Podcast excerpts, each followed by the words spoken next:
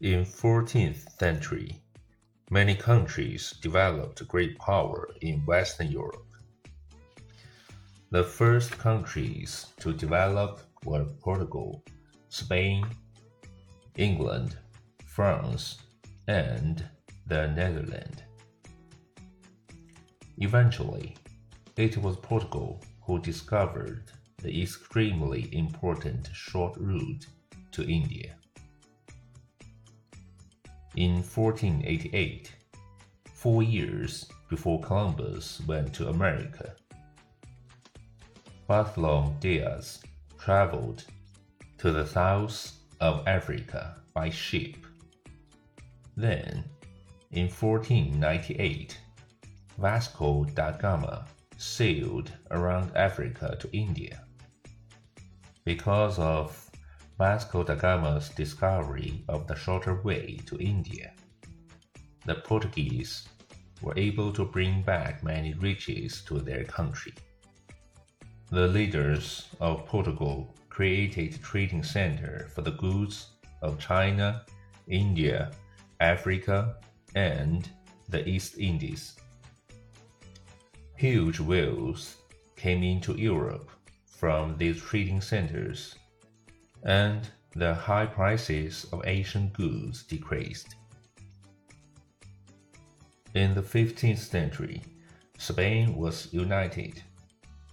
Ferdinand and Isabella, the king and the queen, made Spain into a strong country.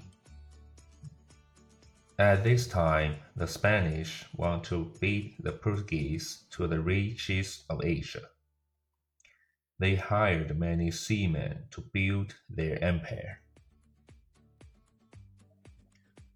Once such a seaman was Christopher Columbus.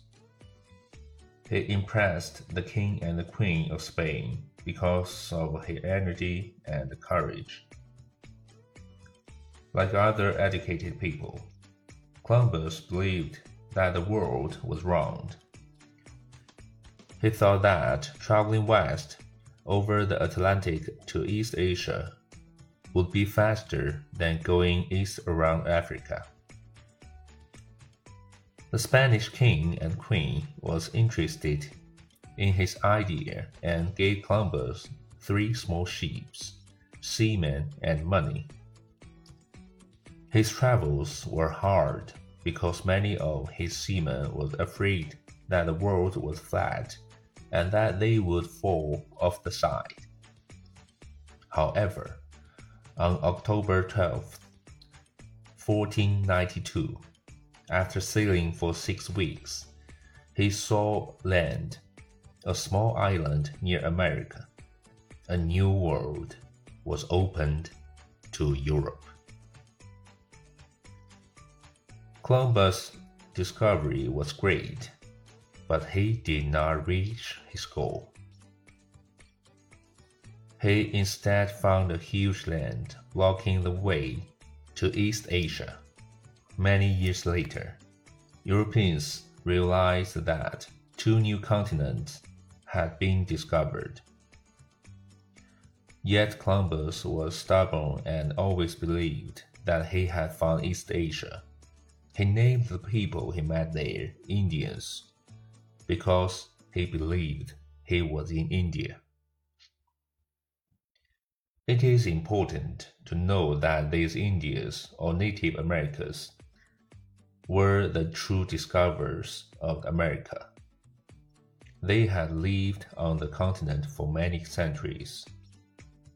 Many Native American groups or tribes had a strong culture and society, but they did not have strong political organization or strong ideas about private land. Because of this, the white Europeans easily took the Native Americans' land from them.